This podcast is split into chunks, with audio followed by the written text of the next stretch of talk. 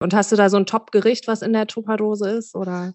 Äh, tatsächlich, meine Kollegen lachen immer schon, weil es einfach ungefähr jeden Tag das gleiche ist. Ich habe so ein Müsli, was ich mir halt immer mache und tatsächlich auch immer abwiege, wie viel Haferflocken, wie viel Leinsamen, wie viel Chiasamen.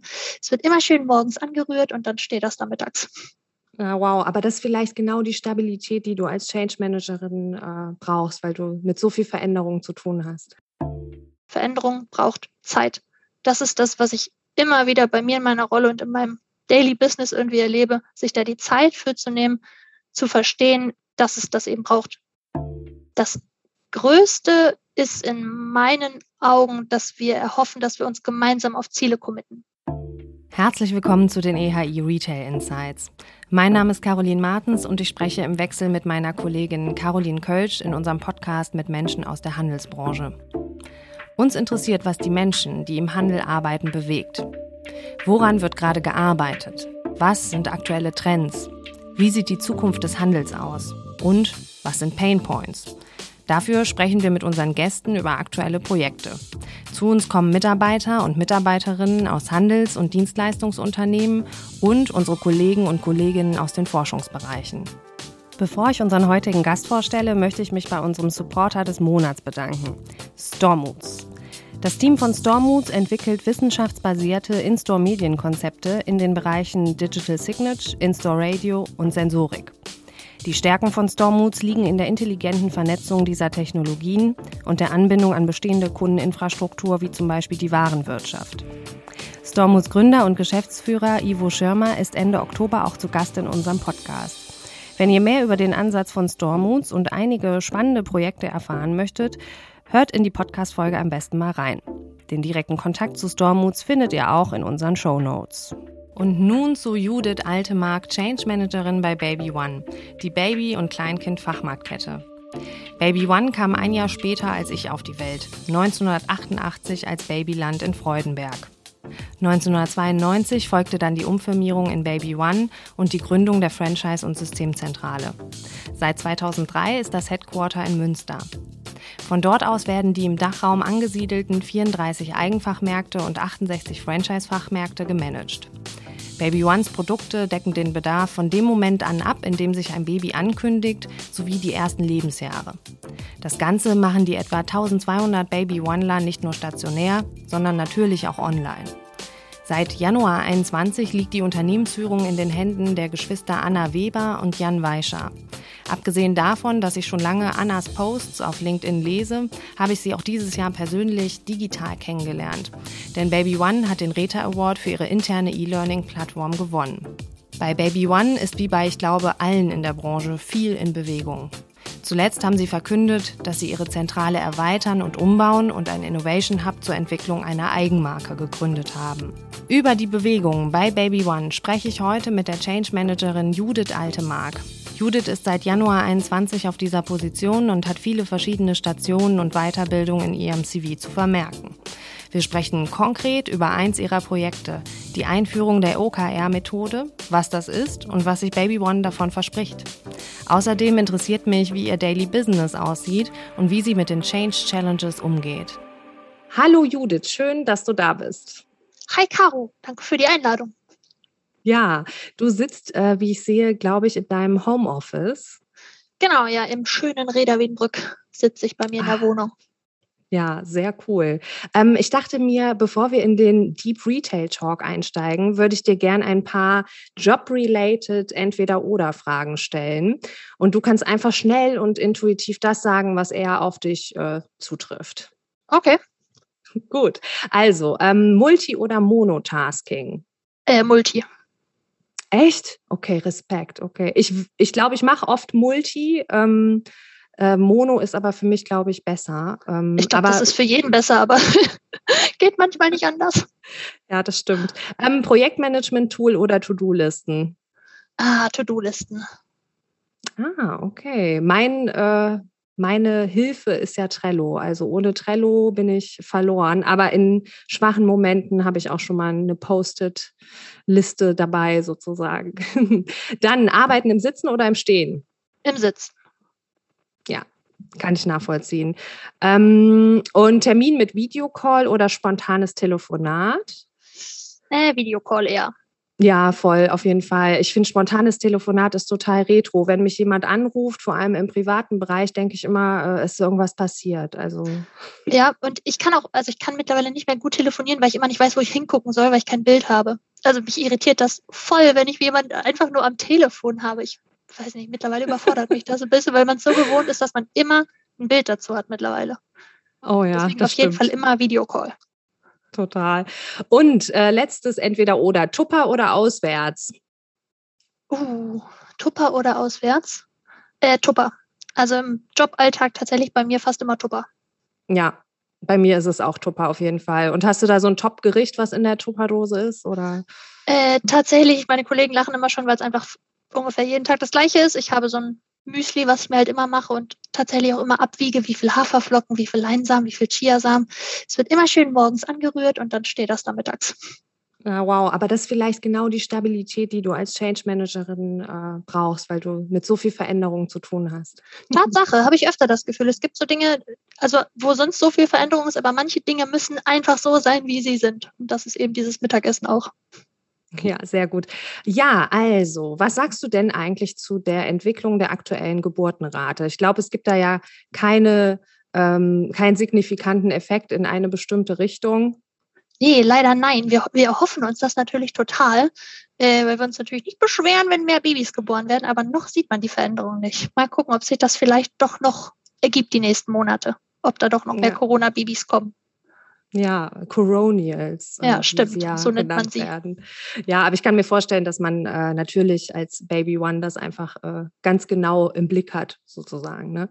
Ähm, ja, also bevor du in deiner jetzigen Stelle angefangen hast, hast du ja verschiedene Stationen durchlaufen und Erfahrungen gesammelt. Man kann sagen, dass da mehrere Stränge in deinem Lebenslauf aus verschiedenen Richtungen zusammengelaufen sind.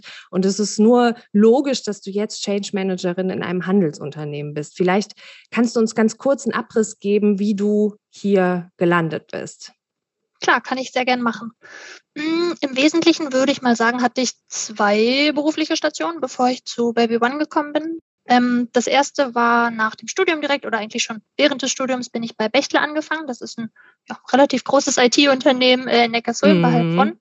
Ähm, Im Projektmanagement habe ich da eben als Werkstudentin schon angefangen und bin dann nach dem Studium auch da geblieben und dann eben als Junior-Projektmanagerin, das war mein erster Jobtitel, ähm, gestartet, habe da in einem großen Digitalisierungsprojekt gearbeitet und da eben dann schon ja, die ersten Erfahrungen zu ja, Projektmanagement, Organisationsentwicklung und vor allen Dingen aber auch Change Management sammeln dürfen bin dann gegangen in ein kleines Beratungshaus, ähm, da auch viel noch mit Fokus Projektmanagement weitergemacht, habe da bei einem Kunden im Bereich SAP auf einmal gearbeitet. Das mhm. war dann nochmal eine ganz andere Welt äh, als das, was mhm. ich vorher kannte. Ähm, ja, viel aus einer Prozessmanagement-Perspektive auch gearbeitet und aber intern in der Beratung relativ viel auch schon weiterentwickelt, überlegt, wie können wir als Berater auch zusammenarbeiten, wie können wir unsere eigene Zusammenarbeit verändern, verbessern und da eben auch schon ja, ziemlich viel gelernt, würde ich mal sagen. Hm, habe parallel dazu eine Weiterbildung gemacht als systemische Beraterin im Bereich Organisation und dann natürlich total viel, ja, ich würde mal sagen, Know-how auch aufgebaut über, wie kann man Veränderungsprozesse ja. auch anders angehen, wie kann man das aus einer prozessualen Perspektive auch begleiten, wie kann man das gestalten, wie kann man da eben einfach dabei sein und Menschen mitnehmen auf so eine Reise von neuem Arbeiten, wie wir eben in Zukunft zusammenarbeiten wollen. Und über das Netzwerk von dieser Weiterbildung bin ich auf die Stelle gestoßen, die äh, Baby One ausgeschrieben hatte zu dem Zeitpunkt. Und ich war nicht so richtig auf Jobsuche, habe das aber gesehen und gedacht, okay, wenn ich mich da nicht bewerbe, das hätte ich bereut. Und dann äh, habe ich mich da beworben und dann hat das geklappt und seit Anfang des Jahres bin ich jetzt da. Ja, super. Und du hast ja jetzt auch schon ganz oft äh, das Wort Change sozusagen oh, genannt. Ja. Nun arbeitest du ja in der Abteilung People, Change and Organization. Ähm, was kann man sich darunter vorstellen und äh, wie seid ihr aufgebaut? Was ist das Ziel äh, dieser Abteilung? Hm, Im Prinzip das, äh, was der Name schon sagt. Wir machen People, wir machen Change und wir machen Organization.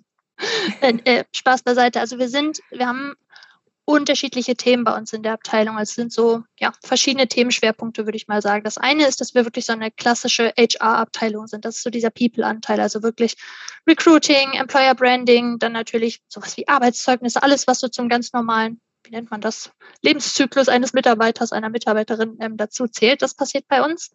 Mhm. Dann haben wir eben diesen Bereich Organization und Change. Das gehört so ein bisschen enger noch zusammen, dass wir uns viel Gedanken auch darüber machen, wie wir als Organisation sind und wirken. Also was sind so unsere Formen, wie wir zusammenarbeiten, wie wollen wir uns in Zukunft organisieren als Firma, als Company. Und das ist eben dieser Change-Anteil, wie kommen wir da auch hin? Also wir verstehen einfach, dass wir mit der Art und Weise, wie wir zusammenarbeiten, das kann nicht jetzt so sein und jetzt ist es für immer so, sondern das ist ja total konstant im Wandel. Ähm, und da war eben bei uns die Entscheidung zu sagen, das ist nichts, was nebenbei laufen sollte und deswegen braucht es diese Abteilung. Das ist so, ich weiß nicht, ob man das auch als unser Ziel irgendwie auch sagen kann, wirklich dafür zu sorgen, dass der Fokus auf den Mitarbeitern liegt und den Mitarbeiterinnen und eben immer mit der Frage, was brauchen wir, um gut zusammenarbeiten zu können. Also die Abteilung, die halt quasi die inhaltliche Arbeit des Unternehmens machen, was brauchen die, um gut zusammenarbeiten zu können.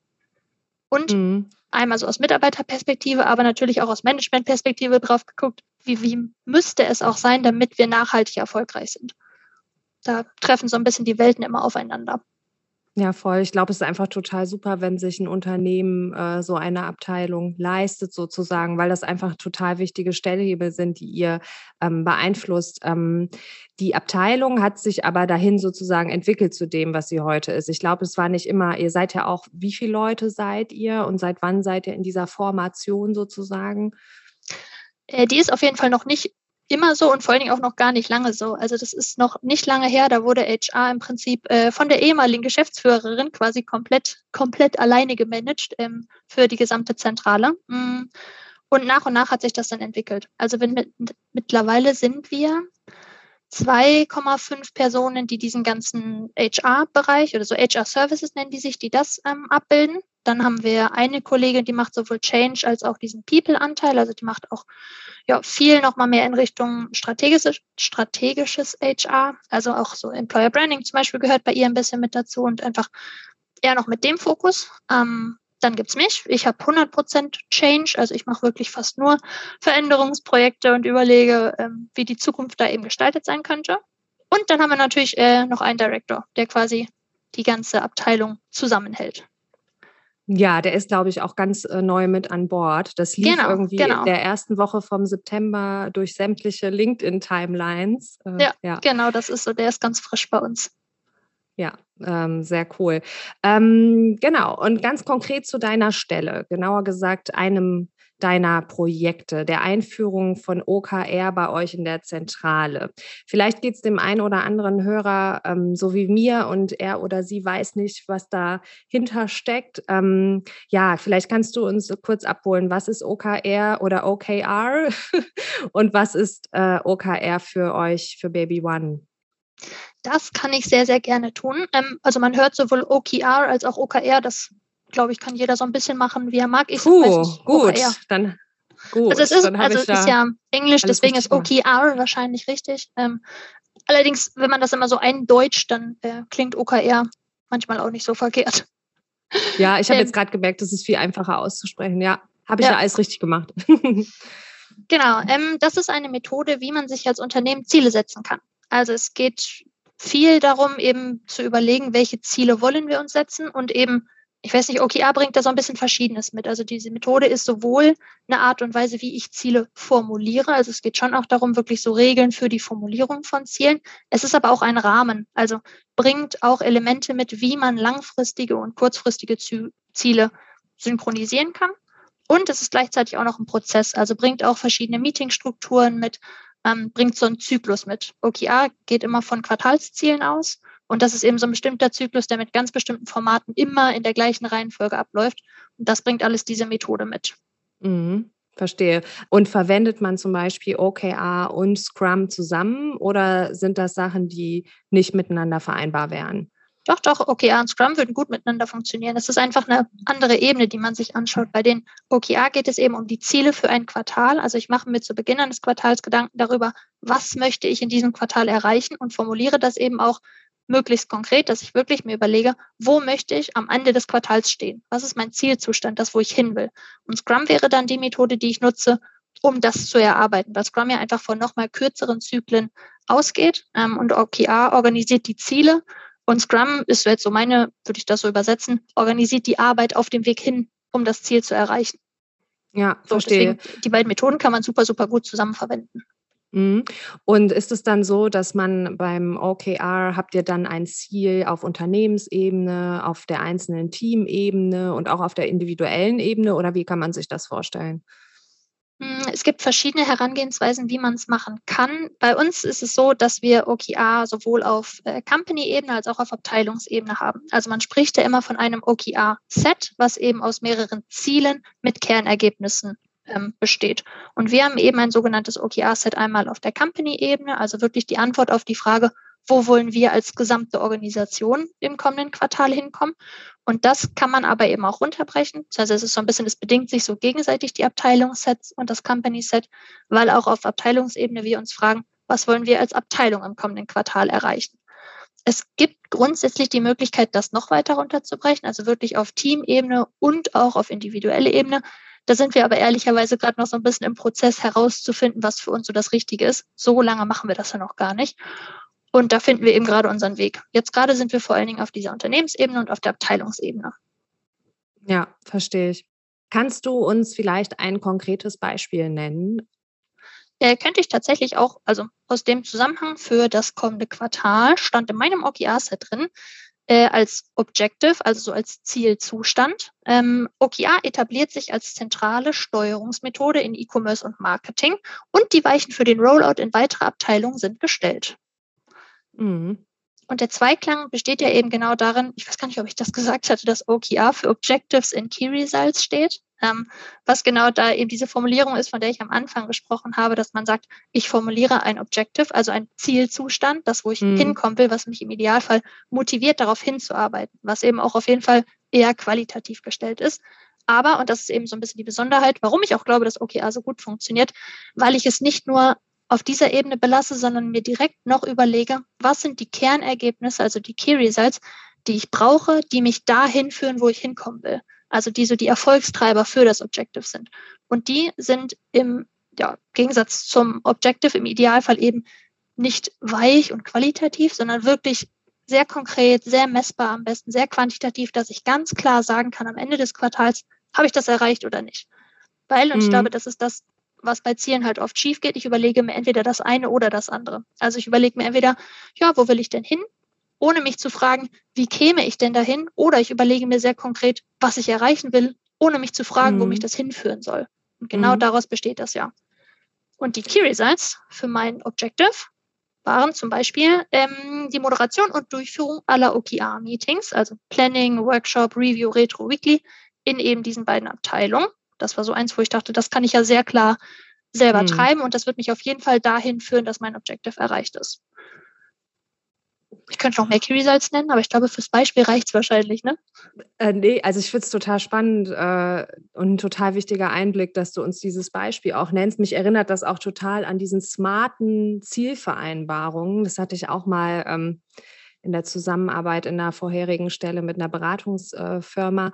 Und äh, da habe ich immer gemerkt, dass es total schwierig ist, smarte Ziele ähm, zu formulieren. Also vor allem auch im Bereich der Messbarkeit. Also ich glaube, das ist dann auch eine deiner ja, Aufgaben, ja, Ziele, Key Results äh, zu formulieren, die dann auch wirklich umsetzbar und transparent sind. Ne? Voll, also das ist auch eine riesen, riesen Herausforderung, je nachdem, in welcher Abteilung man gerade ist. Also es gibt Abteilungen, da fällt es deutlich leichter, messbare Ziele zu haben, weil die vielleicht eh schon eher KPI-driven arbeiten. Also im E-Commerce, im Marketing, da ist es tendenziell leichter, gute Zahlen zu finden, anhand derer man das messen kann. Wenn ich mir jetzt meine eigene Abteilung angucke, wir tun es total schwer zum Teil zu überlegen, welche Zahlen hängen wir dann an den Kulturwandel? Also wie messen wir denn, ob der erfolgreich ist? Das ist super schwierig, gar keine Frage. Mhm. Ähm, und kann man das sagen? Was verspricht sich Baby One von OKR? Also warum macht ihr das? Einfach mal so gesagt. Äh, also versprechen tun wir uns da auf jeden Fall total viel von. Ähm, ich finde es immer, also schwierig, eine Methode einzuführen, ohne dass man sich fragt, warum sollten wir das denn tun? Weil sowas kostet ja immer Kraft, Klar. das kostet immer Zeit. Deswegen sollte man sich das ähm, gut überlegen. Und wir haben uns da natürlich auch schon einige an Gedanken gemacht, warum wir das tun sollten. Und das sind verschiedene Dinge, wo wir hoffen, dass wir die damit erreichen.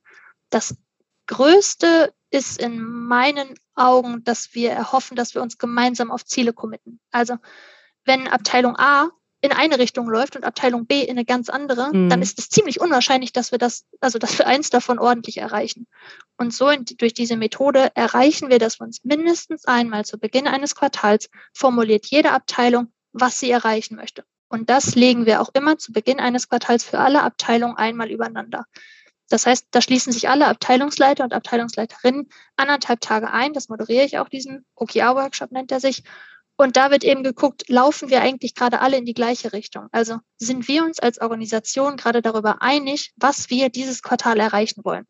Und so erreichen wir eben, dass auch die Ressourcen, die halt ja relativ knapp sind, würde ich mal sagen, für die vielen Möglichkeiten, was man alles so tun könnte, eben auch für die ja, gemeinsam priorisierte Sache verwendet werden. Das ist, glaube ich, so mal das Allergrößte, wo ich glaube, wenn wir das schaffen, dann wäre das echt richtig, richtig gut. Und natürlich ja, noch ein paar andere Dinge. Also was wie Transparenz ist eben auch äh, was, was glaube ich in fast jedem Unternehmen wichtig ist und wir erreichen es eben auch dadurch, dass wir unsere OKR-Sets auch miteinander teilen. Also innerhalb der Organisation, da sind wir noch nicht zu 100 Prozent, da werden wir aber gleich, gleich ist gut, da werden wir bald hinkommen ähm, mhm. dass wir eben unsere Sets uns gegenseitig immer äh, veröffentlichen. Also jeder im Unternehmen hat immer die Möglichkeit, in alle anderen Abteilungssets und natürlich ins Company-Set auch reinzugucken, um eben zu sagen, hey, ich weiß gar nicht, was passiert denn eigentlich gerade im Marketing so? Was, was haben die überhaupt gerade so vor der Brust? Das ist ja irgendwie immer nicht so ganz einfach nachzuvollziehen. Und so kommen wir da halt hin, dass jeder zu jedem Zeit die Möglichkeit hat, das ja, mhm. nachgucken zu können und zu wissen, was, wo stehen wir eigentlich gerade. Ähm, ja, also ich finde das total spannend, den Einsatz von OKR bei euch, bei Baby One. Ich glaube, ganz vielen äh, von uns in der Wirtschaft geht es gerade so, dass man öfters mal so ein Gefühl der Überforderung hat, weil äh, durch diese digitalen Möglichkeiten steigt einfach die Komplexität in so vielen Bereichen. Ähm, man muss so viele Kanäle in Echtzeit bedienen. Und ich habe jetzt so das Gefühl, dass OKR eine äh, Lösungsmöglichkeit ist, um einfach diese wahnsinnige Komplexität ähm, ja, zu bewerkstelligen. Also ich möchte das jetzt auch einführen. Du hast mich total begeistert davon, auf jeden Fall. Ich habe so das Gefühl, dass dein, ähm, ja, dass dein Arbeitsalltag dann auch wahrscheinlich unglaublich viel mit Kommunikation zu tun hat. Äh, ab, ich, auf jeden Fall, ja. Genau, ich würde voll gerne noch einen Nachsatz zu dem sagen, was du gerade gesagt hast, weil es also zu 100 Prozent stimmt. Also das merken wir auch gerade in der OKR-Einführung total, dass dieses sich auch da Gedanken darüber machen, was wollen wir wirklich erreichen dieses Quartal, total also spannend ist und voll schwierig. Es ist so viel leichter zu den Ja zu sagen als Nein zu sagen. Und das merken wir aber eben gerade. Und genau das ist aber auch was, wo wir halt sagen, wir wollen ja lernen, zu den richtigen Dingen Ja zu sagen und nicht mehr zu versuchen, alles irgendwie unter einen Hut zu kriegen und irgendwie mhm. alles so ein bisschen zu bedienen, weil am Ende habe ich dann 17 Baustellen und wundere mich, dass auf keiner was passiert, sondern ich entscheide mich bewusst, was sind meine Baustellen dieses Quartal und die bediene ich dafür richtig. Aber ich glaube, dafür bist du dann äh, auch quasi da, weil ich kenne das auch so von so Workshops, wo man über Ziele spricht und was man alles machen möchte. Und manchmal verliert man sich da auch drin, ohne äh, dass man irgendwie zu den Doings kommt. Ähm, und jetzt äh, vielleicht noch eine Sache, so ein bisschen Tacheles. Als ich dich das mhm. erste Mal gesehen habe, war mein erster Gedanke, boah, ist die jung? Ähm, und das zweite war, boah, Respekt, die macht Change. Ähm, weil wir alle wissen ja, dass Veränderung einfach eine Challenge ist. Das kennen wir ja auch selbst, ne? wenn wir irgendwie vorhaben, jeden Morgen äh, Porridge zu essen und das vielleicht nicht hinbekommen. Ähm, also es hat ja auch immer was irgendwie mit Pain zu tun. Ähm, welche Challenges begegnen dir denn so und ähm, ja, was ist da so deine Strategie? Ich glaube, das sind unterschiedliche Herausforderungen, die wir auf jeden Fall gerade haben. Ich finde, eine ganz große ist auf jeden Fall die Frage nach, wie schaffe ich es überhaupt, die Leute mitzunehmen? So, weil irgendwie es ist ja mein Job, Dinge vorzudenken und dann auch dafür Sorge zu tragen, dass wir das auch umsetzen und einführen. Aber es hilft ja nichts, wenn ich alleine davon überzeugt bin, sondern ich muss ja auch irgendwie dafür sorgen, dass alle Leute, die es betrifft, das auch nachvollziehen und im Idealfall ja auch dabei sind und irgendwie vielleicht sogar auch ein bisschen Bock drauf haben, dass wir das machen. Ähm, und das merke ich oh, immer ja. wieder, ist halt, voll die Herausforderung, wirklich sich da die Zeit zu nehmen und immer wieder ins Gespräch zu gehen und zu erklären und zu verstehen, wo die Leute stehen. Also ich muss mich ja auch immer mal wieder hinterfragen, andersrum. Ich werde auch natürlich für meinen Job hinterfragt, warum müssen wir das überhaupt tun? Weil nur weil das aus meiner Perspektive sinnvoll ist, heißt es nicht, dass das für alle anderen auch sinnvoll ist. Und da, und ich, vielleicht ist das sogar eher die größte Herausforderung, da geduldig zu bleiben und zu verstehen, Veränderung braucht Zeit. Das ist das, was ich immer wieder bei mir in meiner Rolle und in meinem Daily Business irgendwie erlebe, sich da die Zeit für zu nehmen, zu verstehen, dass es das eben braucht. Change passiert nicht über Nacht. Change braucht ganz viel erklären, kommunizieren, immer wieder ins Gespräch gehen und immer wieder verstehen, wo die Fragen herkommen. Und dann einfach manchmal ein bisschen geduldig sein und abwarten, dass die Dinge wachsen. Ich glaube, das ist die größte Herausforderung. Ja, und Change braucht Zeit, aber anscheinend auch einen Umbau der Zentrale bei euch. Ihr wollt eine Arbeitsumgebung kreieren, die agile Arbeitsformen enabled. Ähm, was kann man sich darunter vorstellen? Ähm, ich muss gestehen, ich hänge total an meinem festen Arbeitsplatz und kann auch so agil arbeiten, würde ich jetzt einfach mal sagen. Ähm, aber ihr sagt quasi, ähm, okay, wir kreieren jetzt hier ein Arbeitsumfeld, äh, damit wir noch agiler arbeiten können. Vielleicht kannst du kurz auch noch was dazu sagen. Äh, kann ich auf jeden Fall gerne. Hm. Ich glaube, das ist auch ein bisschen das heißt, ich glaube, es ist auf jeden Fall ein, daraus entstanden, dass wir jetzt einfach hier die letzten, wie lange ist es schon her? Anderthalb, zwei Jahre, ähm, bewiesen haben, dass Stillarbeit vor seinem eigenen Rechner kann jeder von uns auch zu Hause. Die einen haben da mehr mhm. Spaß dran, zu Hause zu arbeiten, die anderen weniger. Und nichtsdestotrotz funktioniert es ziemlich, ziemlich gut, dass die Dinge, die ich für mich vom Laptop machen muss, das kann ich zu Hause machen. Deswegen war bei uns so ein bisschen die Frage im Raum, wozu braucht es denn dann die Zentrale? Weil wir haben da ja echt ein richtig, richtig cooles Gebäude, aber wie können wir sie vielleicht besser nutzen, als wir es bisher getan haben? Und haben uns da einfach die Frage gestellt, was kann man denn im Büro besser tun als zu Hause? Und das ist ja eben dieses Zusammenarbeiten. Eine also Frage, ja. Was ich brauche, ist ein Raum, wo ich mit Menschen zusammenarbeiten kann, wo ich zum Beispiel entweder in einer größeren Gruppe mich einfach mal vom Flipchart stellen kann und malen kann, wo ich Sachen visualisiere, wo ich ins Gespräch gehe, wo wir Dinge zusammen erarbeiten. Oder auch, um einfach mal face-to-face einen Kaffee zu trinken. Auch das ist was, was ich im Büro besser kann als zu Hause. Und das sind so die Dinge, wo wir gesagt haben, das macht Sinn, dafür dann diesen Umbau zu machen. Damit ja, wir genau solche äh, Formen der Zusammenarbeit dann ermöglichen können. So. Bin gespannt. Da müsste man dann nochmal eine Folge drüber machen, über diese äh, Veränderung sozusagen. Aber ich habe das jetzt auch gemerkt, wo man jetzt wieder ins Office geht, dass die Gespräche eine ganz andere Qualität haben, wenn man sich in echt einfach sieht. Wir sind schon bei der letzten Frage angekommen, leider. Und zwar äh, stellen wir allen unseren Gästen eine Frage zur Zukunft. Ähm, und zwar, was wünschst du dir als Change Managerin für die Zukunft des Handels? Puh, das ist eine wirklich große Frage. ähm, es ist halt also genau die Frage, ob ich sie einfach für die Zukunft des Handelns oder für aus der Perspektive der Change Managerin. Ich glaube letzteres. Ich habe hab übrigens ja? des Handels, ne? nicht des hm? Handelns. Ja, ja, ja, alles gut. Das habe okay, ich äh, okay. gehört. Sorry. ich rede schwammig. Nein, überhaupt nicht. Ähm, genau, ich glaube, aus meiner Perspektive heraus würde ich sagen, wäre mein Wunsch, dass sich viele, viele Menschen viel mehr trauen. Also wir haben es eben schon so ein bisschen angesprochen, es ist so, die Welt, die ändert sich so schnell und die Trends kommen immer schneller und es gibt immer so viel mehr Möglichkeit, was man alles tun könnte, als man wirklich kann. Und ich habe immer noch so oft das Gefühl, dass man da sitzt und sagt, ja, ich will aber erst ein Konzept und dann will ich einen Plan und dann will ich eine Meilensteinübersicht und dann, dann entscheide ich mich irgendwann, ob ich es vielleicht tun werde. Wo ich mir denke, nee, probiert's doch einfach aus. Also ich glaube, es ist immer noch viel zu oft die Angst davor, was passiert, wenn es nicht erfolgreich ist dann mhm. passiert das. Das wird vorkommen. Das kommt immer und überall vor, dass man nicht mit allem erfolgreich ist. Aber je länger man wartet und gar nichts tut, dann ist man zu 100 Prozent nicht erfolgreich. Ich bedanke mich für deine Zeit und die spannenden Einblicke in deinen Job als Change Managerin bei Baby One. Vielen Dank für die Einladung. Ich habe mich sehr gefreut. Das war die erste Folge der EHI Retail Insights. Special Thanks gehen an unsere technische Produktion Philipp Lusensky. In der nächsten Folge spricht meine Kollegin Caroline Kölsch mit Lukas Zülke, Head of Corporate Development Payments, über die Gründung der Payment-Gesellschaft bei Otto. Ihr habt Fragen an mich oder wollt auch mal vor Ort im Mikro mit mir sprechen? Meine Kontaktdaten findet ihr in den Show Notes. Schreibt mir gerne eine Mail oder eine LinkedIn-Nachricht. Auf bald!